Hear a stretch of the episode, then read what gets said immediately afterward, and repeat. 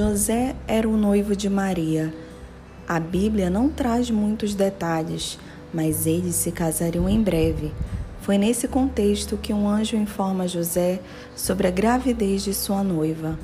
A paz renasce no coração de José quando o anjo lhe explica que isso foi um milagre do Espírito Santo e que o menino que nasceria seria o tão esperado Salvador do mundo. Esta mensagem faz com que José obedeça a Deus e cuide de Maria e de Jesus. A que atitude o exemplo de José inspira você? A Virgem ficará grávida e dará à luz um filho, e o chamarão Emanuel, que significa Deus conosco. Mateus 1, 23.